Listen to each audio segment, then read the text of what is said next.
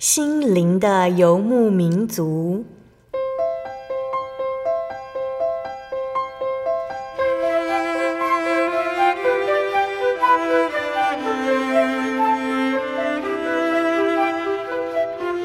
在这个谁都不管谁的后现代社会里，每个人的心灵都是游牧民族。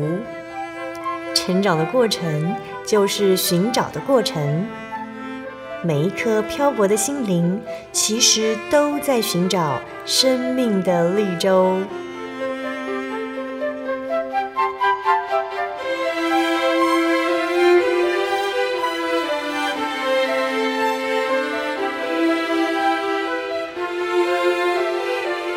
本节目由真耶稣教会台湾总会制作，欢迎收听。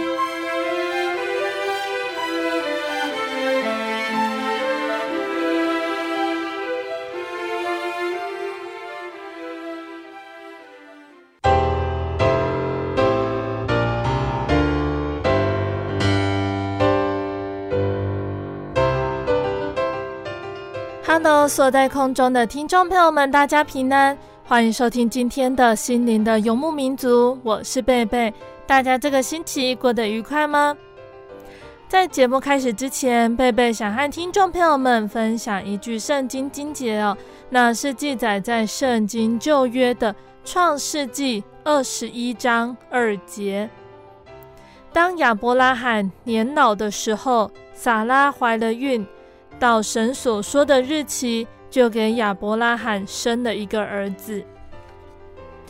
亲爱的听众朋友们，听了这一段经节呢，我们会不会觉得啊，神做事情好像很不疾不徐，常常让人觉得神到最后一刻才会回应我们的祷告？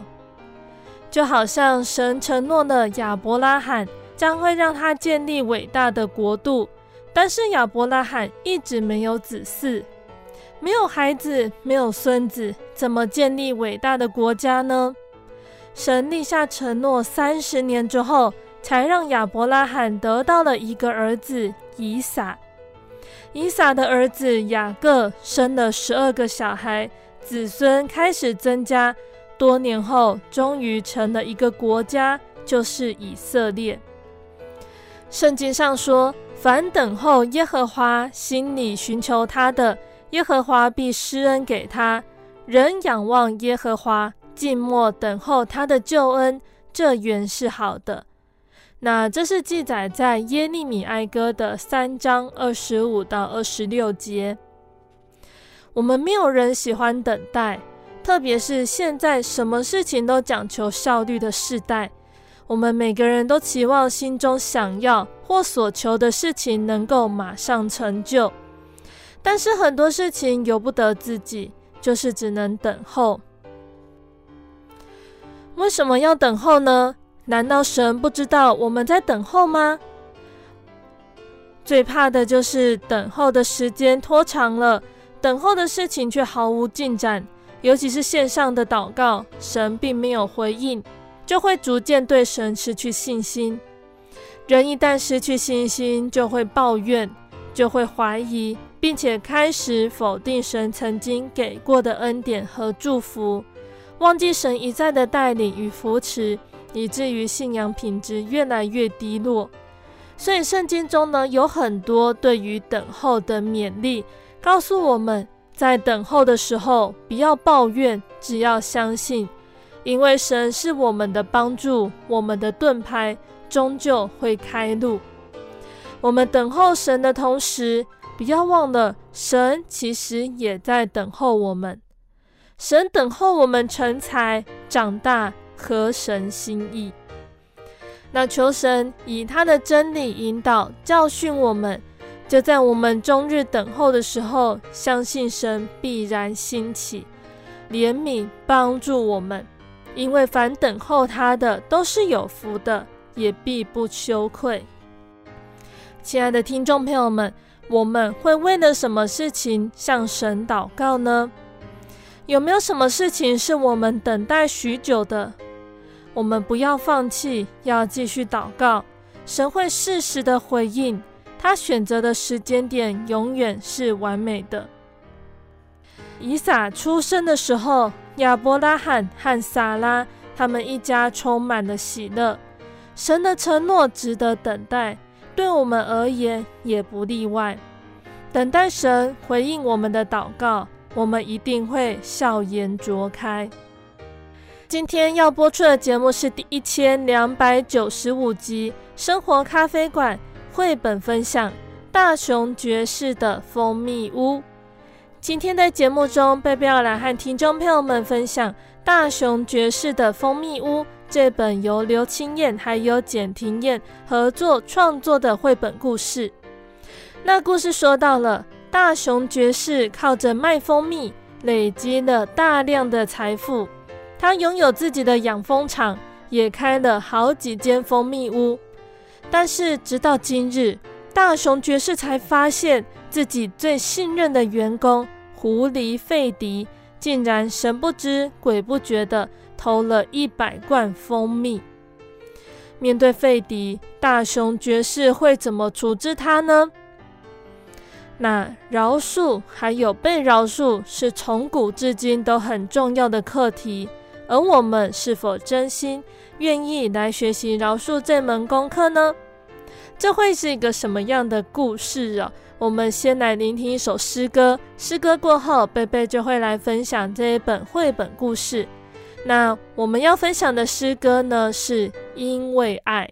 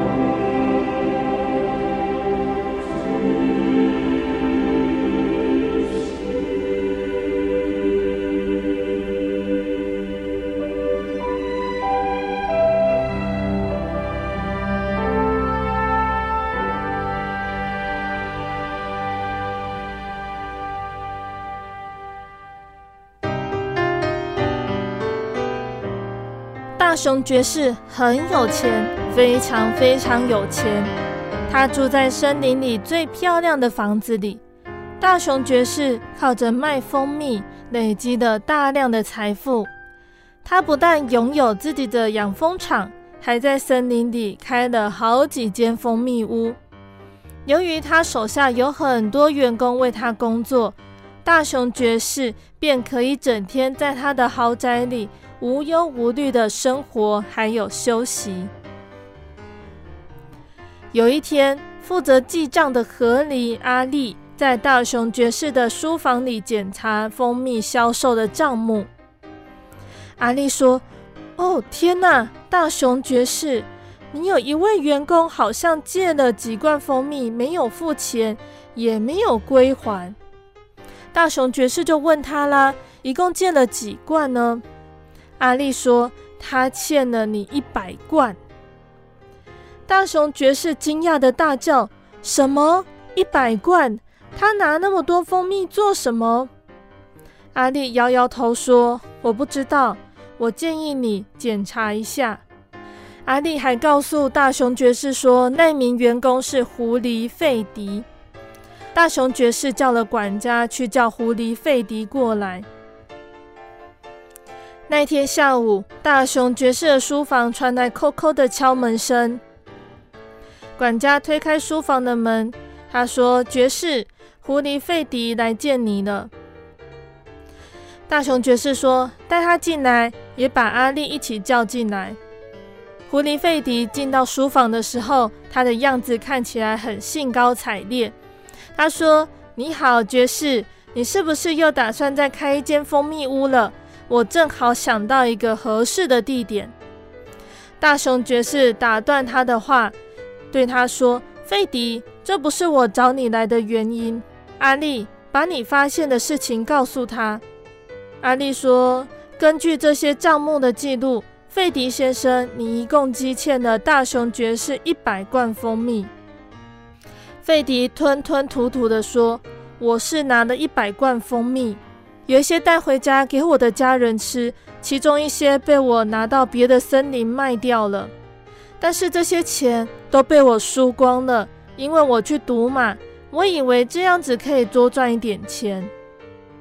阿力板着脸说：“费迪先生呐、啊，赌博赢来的钱永远都守不住，尤其你用别人的钱去赌博的时候。”大熊爵士也问道：“你竟然偷我的蜂蜜去卖钱，还把那些钱拿去赌博？”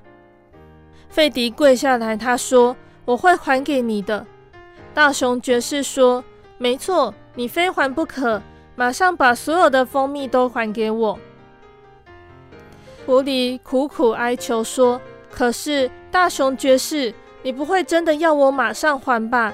这样子我怎么过活？拜托，拜托，宽限我一些时间，我一定会把所有的蜂蜜都还给你，求求你，爵士，我知道自己错了。”大熊爵士看着跪在自己面前的狐狸，沉默了好一会儿。他对费迪说：“费迪，你先起来吧。我应该把你送进去监牢里，可是我看得出来，你已经为自己犯的错诚心悔改了，所以我决定原谅你。”费迪哭了。大熊爵士竟然吩咐阿力涂销了他的债。费迪十分开心的谢谢大熊爵士。大熊爵士对他说：“好啦，回去工作吧，不要再犯错了。”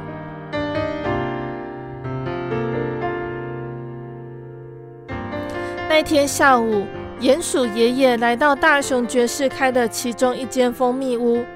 鼹鼠爷爷很穷，只能买一点点的蜂蜜，而这次他身上甚至连半毛钱都没有。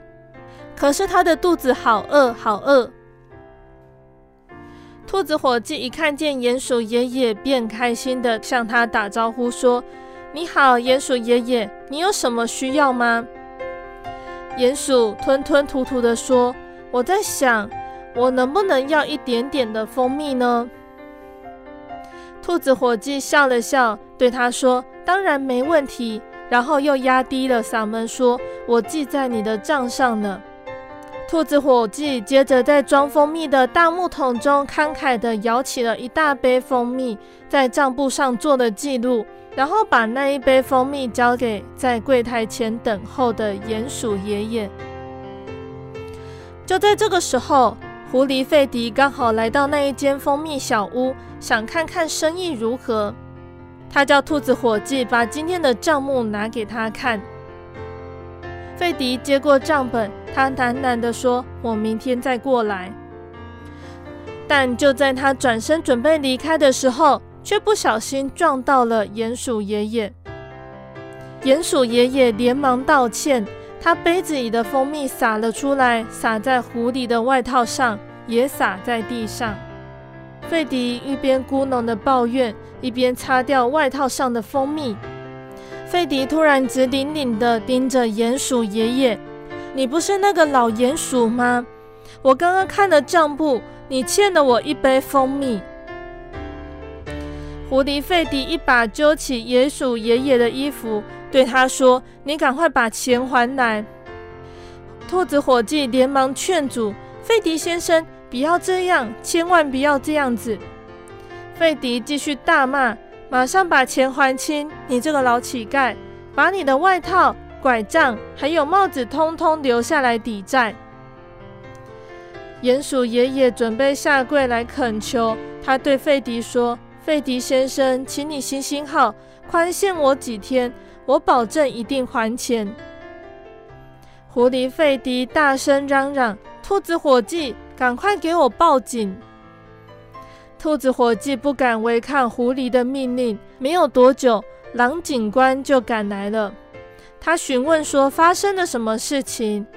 费迪怒气冲冲地说：“警察，这个人拿了蜂蜜没有付钱。”狼警官听了他们的说辞之后，他就对鼹鼠爷爷说：“老先生，那就不好意思了，这样你必须跟我回警察局一趟。”看着鼹鼠爷爷被警察带走，兔子伙计心里非常难过，但是费迪却踏着愉悦轻快的脚步，一路吹着口哨回家去。兔子伙计决定去找大熊爵士，把这件事情告诉他。他一路跳到大熊爵士的家，猎狗管家请他进屋，带他到书房见大熊爵士。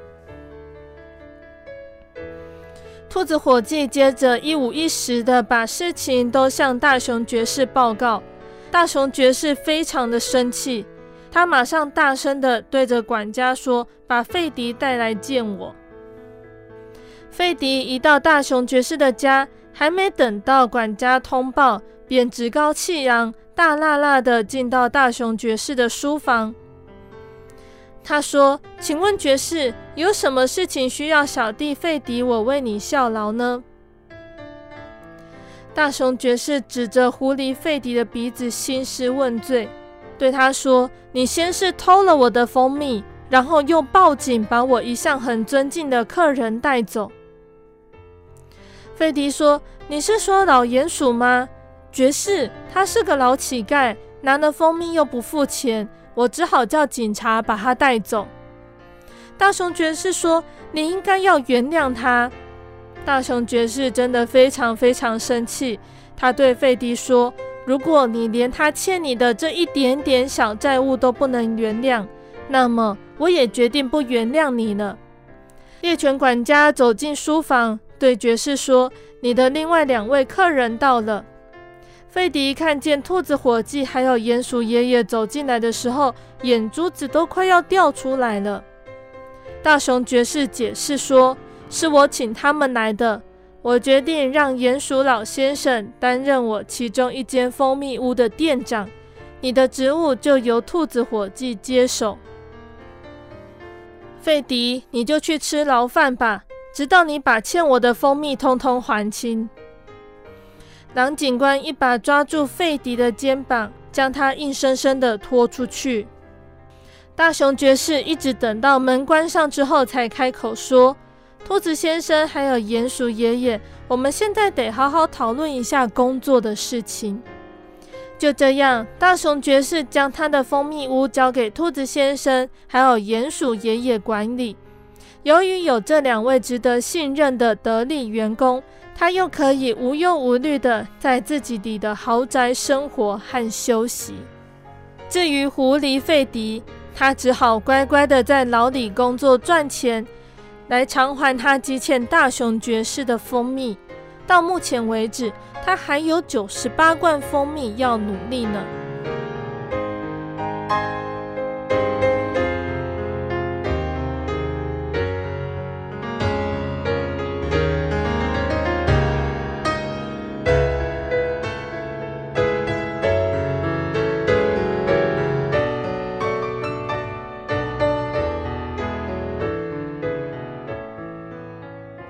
亲爱的听众朋友们，今天的绘本就分享到这里喽。今天贝贝和大家介绍《大熊爵士的蜂蜜屋》这一本绘本故事。那今天分享的故事呢，同样也是耶稣的比喻哟。那这个比喻是记载在马太福音的十八章二十一到三十五节。那个时候呢，主耶稣的门徒彼得，他曾经向耶稣请教一个正困扰他的人生问题，就是如何解决别人对他的冒犯还有亏欠。彼得问：饶恕是否有极限？彼得认为呢，他没有立即去追讨，已经是属于仁爱的行为了。那如果宽容度提升到七次，那更是神圣高尚。谁知道主耶稣回答他时，竟然是用一道数学题让彼得明白神的心意。神对他说：“不是七次，是七十个七次。”那主耶稣呢，就是在马太福音十八章这一段里面呢，用比喻来解释七十个七次代表的是什么。那故事大致上是说，有一个仆人因为欠下主人几千万元。金额等于普通工人大概一百年的工资，或者是养活一百个人一年所需要的金钱。那这简直是天文数字哦！相信这个仆人不是突然负债累累，而是主人一直容忍他，一再的给他机会。那这个仆人欠钱所造成的损失呢？主人最后宽宏大量的饶恕他，放过他。饶恕就是既往不咎，可是这个仆人却没有因为被饶恕而变得宅心仁厚、体谅宽容，他却严苛地追究其他人对他的欠款。相比他欠主人的钱，数目还不及万分之一。主耶稣指出，如果蒙恩得赦免的人不来饶恕别人的话，他就不配得蒙饶恕。所以七十个七次是什么呢？那是不断的饶恕、赦免，像我们不断的求主饶恕一样。那就像在圣经里面也有提到，主耶稣教导我们的主祷文说：“免我们的债，如同我们免了人的债。”我们祈求神赦免我们的债，首先要能够赦免人欠我们的债，这个债就是罪。人得罪了我们，就要赦免他、宽恕他，两方重建和平，然后才能够到神的面前祈求神的怜悯。无条件免去人的债是困难的，因为我们一个根深蒂固的观念就是天下没有白吃的午餐。我们总是要求别人必须为自己所做的事情付出代价。耶稣在这里却要我们体会天父的爱，学习天父的赦免，就好像今天分享的比喻哦，天父都能够赦免我们的债，为什么我们不能也赦免别人的债呢？基督的律法是什么呢？基督的命令只有一条，就是门徒要彼此相爱，使众人因此认出他们是神的门徒。所以，我们要切实彼此相爱，互相担当重担，互相赦免得罪的事情，还有所犯的过错。我们赦免人的罪，使他卸下重担，得到释放。这个就是基督的爱。我们也要以这种爱去爱弟兄姐妹。爱是凡事包容，凡事相信，凡事盼望，凡事忍耐。在圣经的以弗所书二章十四到十六节，这里还有说：“因他使我们和睦，将两下合而为一，拆毁了中间隔断的墙，而且以自己的身体废掉冤仇，就是那记载律法上的规条，为要使两下借着自己造成一个新人，如此便成就了和睦。记在十字架上灭了冤仇。”便借着这十架，使两下归为一体，与神和好了。得罪的事情，就是我们与人中间隔断的墙。那让我们效法耶稣基督的典范，不要做一个筑墙的人，而要做一个拆墙的和平使者。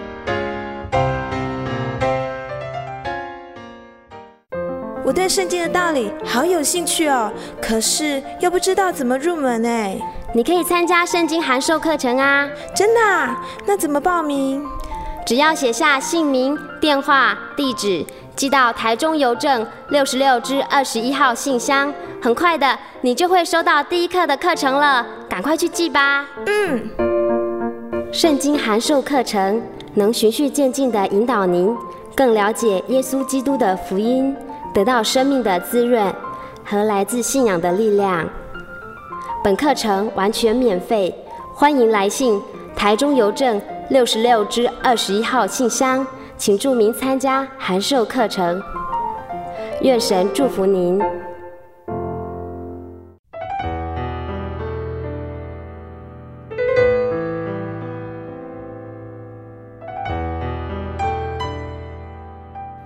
亲爱的听众朋友们，欢迎回到我们的心灵的游牧民族，我是贝贝。今天播出的节目是第一千两百九十五集《生活咖啡馆》绘本分享《大熊爵士的蜂蜜屋》。节目的上半段呢，贝贝和听众朋友们分享了一本叫做《大熊爵士的蜂蜜屋》的绘本故事。耶稣教导我们祷告的内容，其中一句说道。免我们的债，如同我们免了人的债。愿我们效法耶稣的榜样，体会天父的爱，学习天父的赦免，做到彼此相爱，真正的饶恕。节目的下半段呢，贝贝还要继续来和大家分享圣经故事，欢迎听众朋友们继续收听节目哦。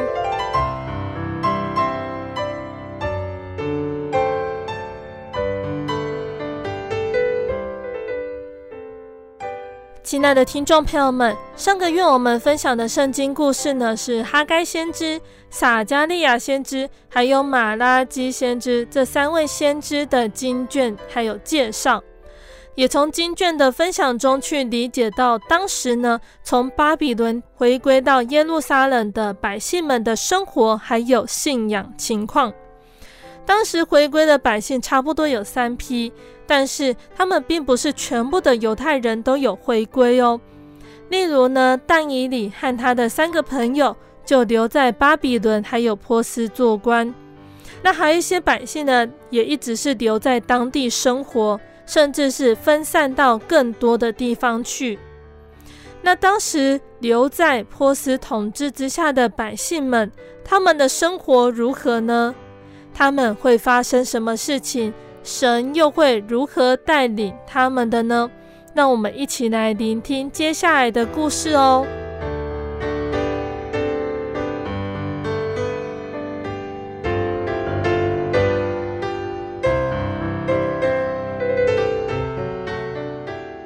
当王位传到亚哈随鲁王时，正是波斯国最强盛的时候，统管一百二十七个省。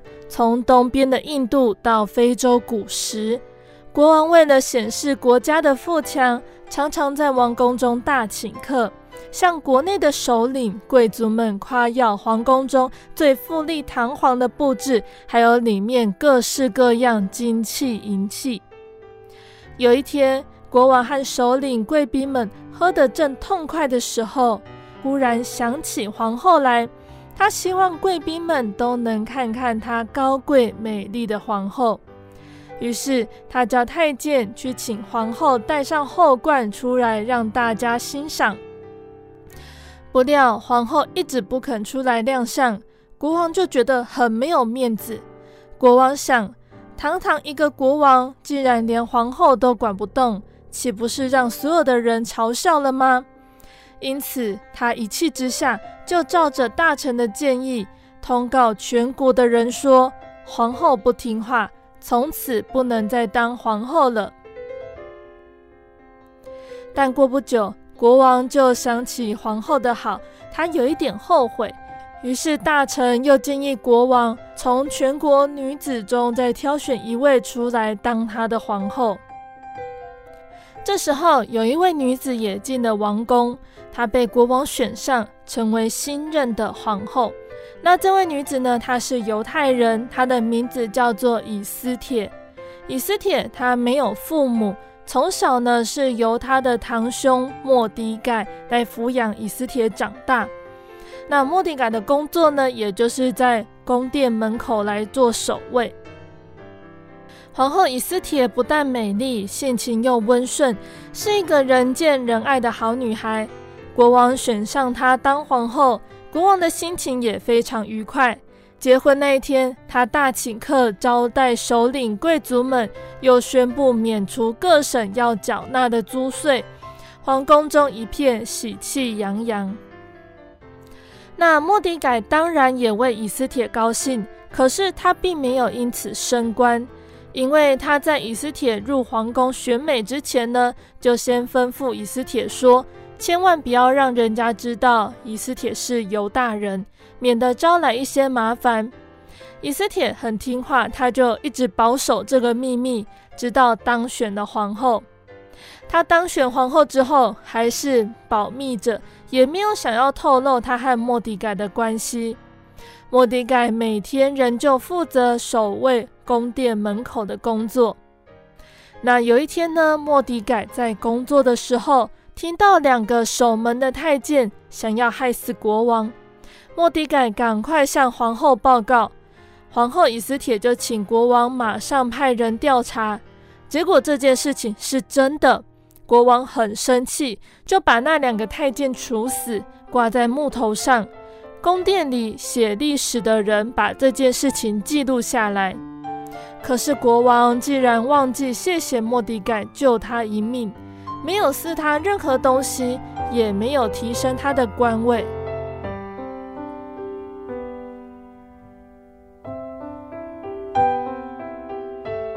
那在那个时候呢，国王他非常听信、宠爱一个大臣的话，那这个大臣的名字叫做哈曼。但哈曼他是一个骄傲的人。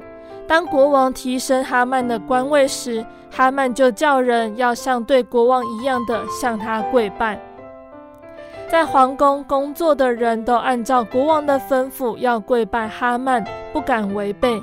只有一个人不拜，就是不拜，那个人就是莫迪改。因为莫迪改他是犹大人，他只跪拜真神。那同事们都看到了哈曼很骄傲，又得国王的宠幸，就天天劝莫迪改不要太固执，免得得罪哈曼，又违背国王的命令，恐怕会有生命危险。可是莫迪改认为呢，国王的命令违背自己的信仰，他坚持不肯。大家都对莫迪改没有办法，就去报告哈曼。从此，哈曼就特别注意末底改的行动。哈曼每次进出王宫门口，看到末底改，果然末底改都不跪拜他，他心里很不高兴，就想要把他除掉。骄傲的哈曼认为，除掉一个末底改太便宜了，末底改的同族，也就是所有的犹大人，也要一起除灭，他的怒气才会全消。所以，哈曼仗着国王的宠幸，他常常找机会向国王说犹大人的坏话，说留下犹大人对国王没有什么好处，最好消灭他们。如果国王愿意听他的意见，他要捐很多钱给国王。国王不知道哈曼的诡计，就答应了哈曼所求的。哈曼很高兴地叫国王的书记替国王下一道命令，通知全国一百二十七个省的百姓说：从现在起，再过十一个月的十二月十三日这一天，所有的人都可以杀死犹大人，拿走犹大人的财物。那这个命令用各种不同的文字写下来，交给送信的人，传到全国各地方。各地的犹大人知道这个消息之后，都伤心的痛哭哀嚎，穿上麻衣躺在灰尘中。莫迪改更是悲伤，他也穿上麻衣，在城中一面走一面大声的痛哭哀嚎，直走到王宫的门口。谁也没有想到，莫迪改不跪拜哈曼，会招来犹大人灭族的灾祸。莫迪改走到王宫门口的时候，不能进去，因为他身穿麻衣。服侍皇后以斯帖的太监和宫女看到了，就告诉皇后。王后赶快叫一个太监去问莫迪改，到底发生什么伤心的事情。莫迪改把哈曼要消灭犹大人的事情告诉太监，并且叫他转告王后，要为犹大人向国王求救。那在当时呢，在王宫里有一个规矩哦，如果没有国王的命令，任何人都不可以随便去见国王。如果自己随便进去，除非国王伸出他的金杖。否则，那个人一定马上被处死。以斯帖虽然是皇后，也不能例外。因此呢，以斯帖叫太监告诉莫迪改说，国王已经有一个月没有叫他，他不能随便去见国王。莫迪改听了，叫人再去告诉皇后。他提醒皇后以斯帖说。你不要以为住在王宫就可以避免这个灾祸。这么重要的时候，如果你不开口，不替犹大人向国王求情，神还是有其他的办法可以救我们。但是你和你一家会灭亡的。以斯帖听了，他知道这是神的大能与安排，祝福他成为皇后。于是他又叫太监出去向莫迪改说。请你召集苏珊城所有的犹大人为我进食祷告三天三夜，我和我的宫女也要这样。然后我进去见国王，如果因此死了也没关系。第三天，以斯帖穿上正式的皇后衣服去见国王，为要使国王容易注意到他，他就对着国王的宝座站着。国王看到皇后远远站在那里，他就伸出手中的金杖，问他说：“皇后以斯帖啊，你想要求什么？尽管说，我一定会答应你。就是国的一半，我也必赐给你。”以斯帖心中非常感谢神的帮助，国王不但没有杀他，还答应他任何的要求。那以斯帖呢？当时就对国王说：“请国王明天带着哈曼来赴他预备的筵席。”第二天，国王就带着哈曼来参加皇后的筵席。国王再一次问王后有什么要求。这次，皇后又没有要求什么，只是请国王和哈曼明天再来吃饭。骄傲的哈曼这一天很高兴地回到家，告诉家人说：“今天皇后请客，只请我和国王，我真的很高兴。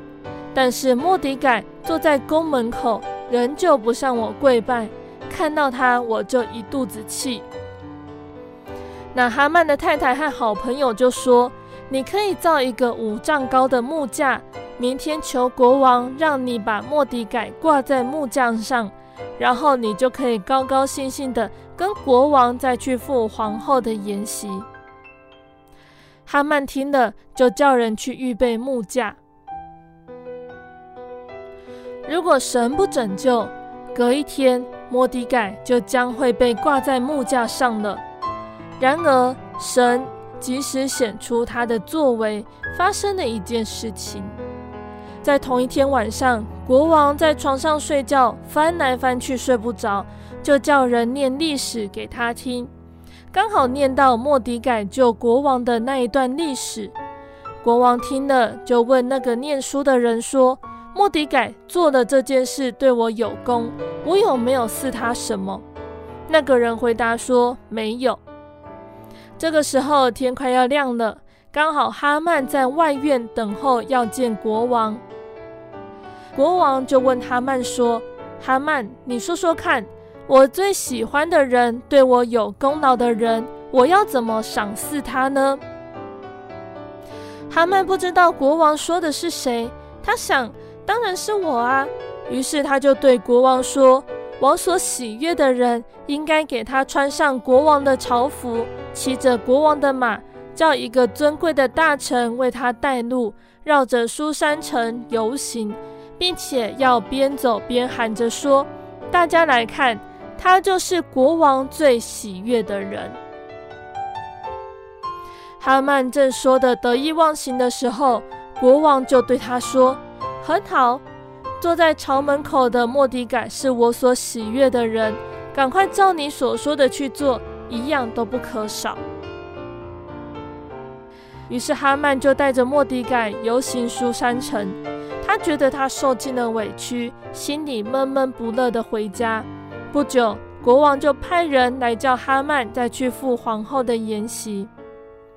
在筵席上，国王再次向皇后保证，一定答应他所求的事情。这个时候，皇后就说了，她请求国王保存她的性命，还有她族人的性命。国王没有想到自己心爱的皇后会有生命危险，他立刻追问说：“是谁这么大胆要害你的性命？”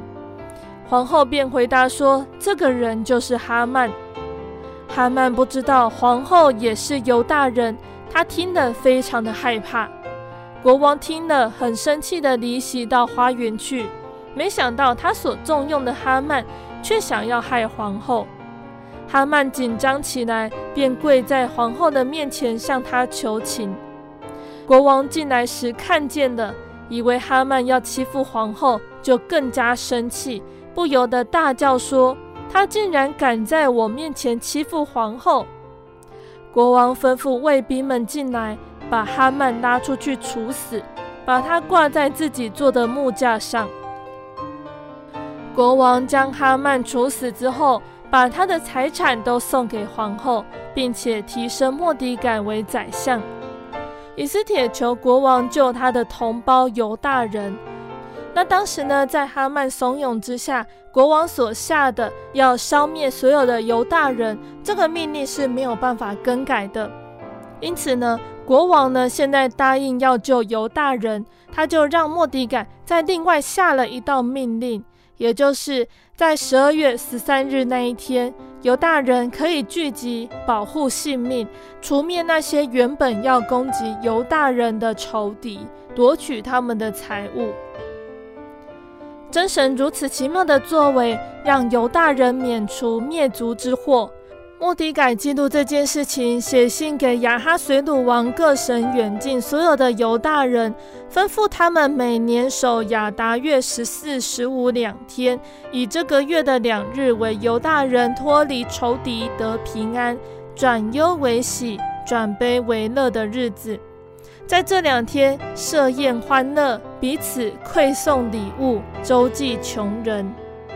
于是犹大人照着末底改所写给他们的信，称这两天为普珥日，也吩咐他们的子孙每年呢一定要守这两日，永远不废除。各省各城家家户户世世代代都要遵守，使这普尔日在犹大人中不可废掉，在他们后裔中也不可忘记。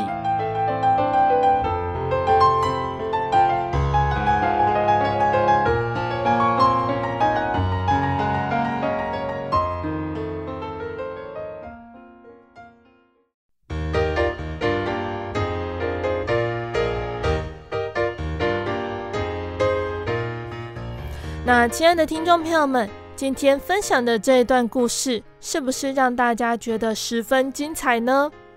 那这个故事也有人改编拍摄成电影呢，因为故事的曲折还有巧合，都让读者觉得惊险刺激。那《以斯帖记》的内容除了兼顾故事性之外，还有什么道理和教训可以让我们学习、提升自己的信仰呢？我们接下来就带着大家重新回到《以斯帖记》的内容，来看看这一卷是如何成为圣经里的经卷哦。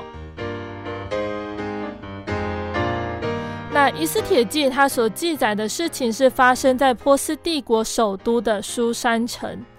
那这是在犹大人他们第一次回国重建圣殿之后，以斯拉回国之前，在波斯地所发生的事情。但因为今天的圣经故事内容比较长，那我们在这边就只提一个很重要的一点了，也就是在这一卷书里面，我们没有看到神的名字，像是旧约常听到的耶和华啊，自有拥有的神。亚伯拉罕、以撒和雅各的神等等，但是神的工作还有预备，却是贯穿以斯帖全书的。那这也告诉我们，在人类的历史上，不管遭遇什么样的不测或危机，神仍旧在天上掌管着绝对的控制权，就像其他平安的日子一样，在任何环境下成就神所要成就的。以斯帖记呢，它不是说明神是偶然介入的故事，它是要表明神是怎么在一切不是神迹的事件上掌握管理，由此引到一个更大的神迹上。那这个就是以斯帖记所要表达的重点。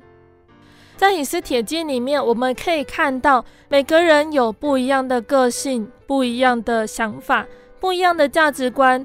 要做什么决定都是人的自由，是人的自由意志。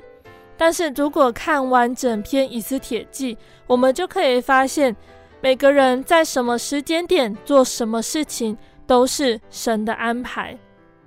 故事中的时间顺序如果调换了，这件事情会怎么发展呢？那如果亚哈随鲁王、哈曼、莫迪改、以斯帖的个性如果有不一样，是不是会有不同的结果？我们就可以看到，人似乎在不知不觉中完成了神所要成就的计划，而我们人常常在回顾的时候，才会发现其中神奇妙的作为。那还有另外一个重点，就是在我们遇到危难的时候，有的时候我们会巴不得神立刻出手帮助我们，但是神总是按照他的时候来行事。我们便以为神延迟了，但是在最后最适当的时候，神就出现了。他让我们在这样的过程里体验到神的信实还有能力，也才能够让我们成长，增加对神的信心。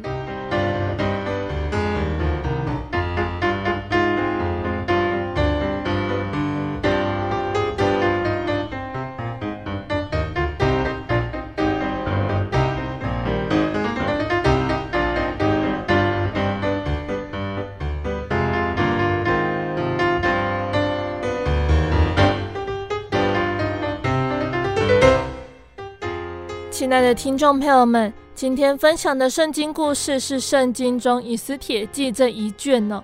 我们也从故事中看到了一切都有神的掌握。那我们也从故事中的以斯帖还有莫迪改身上学习到信心的坚持。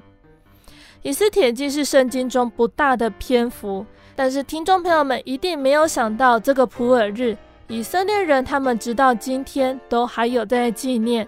有特定的仪式，还有活动，我们就可以了解到这段历史对以色列人来说真的是很重要的。那它里面富含的教训还有意义，也值得我们一再去省思的。那我们今天的圣经故事就到这边喽，请大家继续锁定西鼎的游牧民族，贝贝会和大家分享接下来的圣经故事。那在节目的最后，贝贝要再来和听众朋友们分享一首好听的诗歌。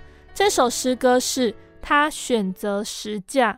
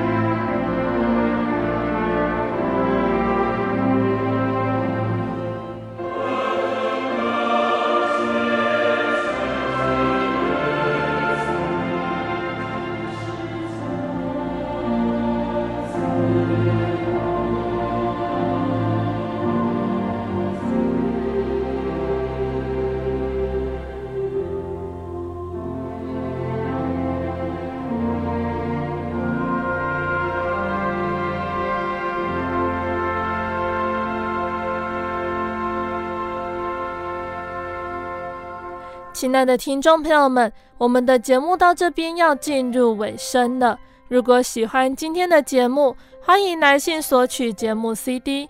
如果想要更了解真耶稣教会和圣经道理，欢迎来信索取圣经函授课程。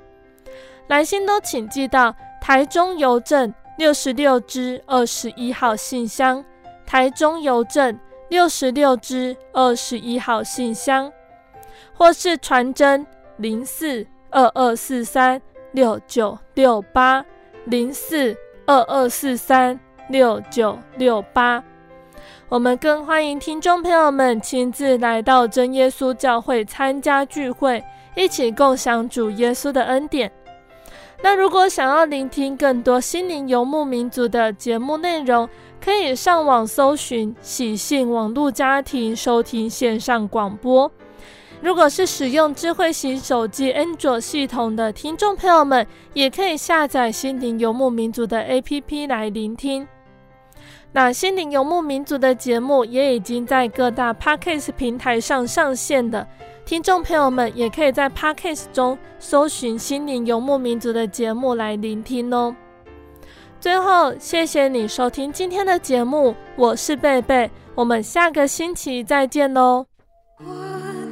心是一只鸟，飞行介于黄昏与破晓，阳光下，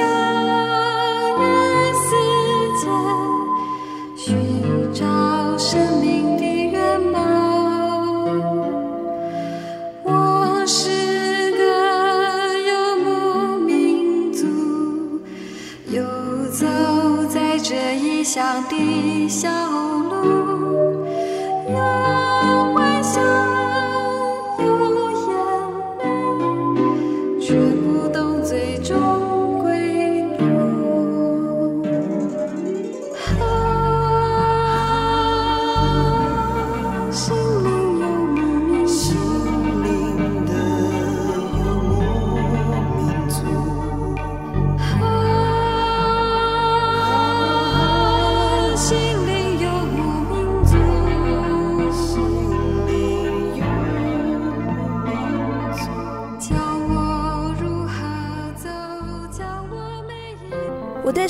圣经的道理好有兴趣哦，可是又不知道怎么入门哎。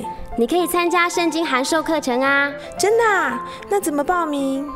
只要写下姓名、电话、地址，寄到台中邮政六十六支二十一号信箱，很快的，你就会收到第一课的课程了。赶快去寄吧！嗯，圣经函授课程能循序渐进地引导您更了解耶稣基督的福音，得到生命的滋润和来自信仰的力量。本课程完全免费，欢迎来信台中邮政六十六支二十一号信箱，请注明参加函授课程。愿神祝福您。您在街上曾经看过这样的招牌“真耶稣教会”吗？也许您很想，但是却不好意思进来看看。其实我们真的非常欢迎您。下次当您再路过真耶稣教会时，欢迎您进来与我们同享神的恩典。真耶稣教会，台中邮政六十六至二十一信箱，欢迎来信，愿您平安。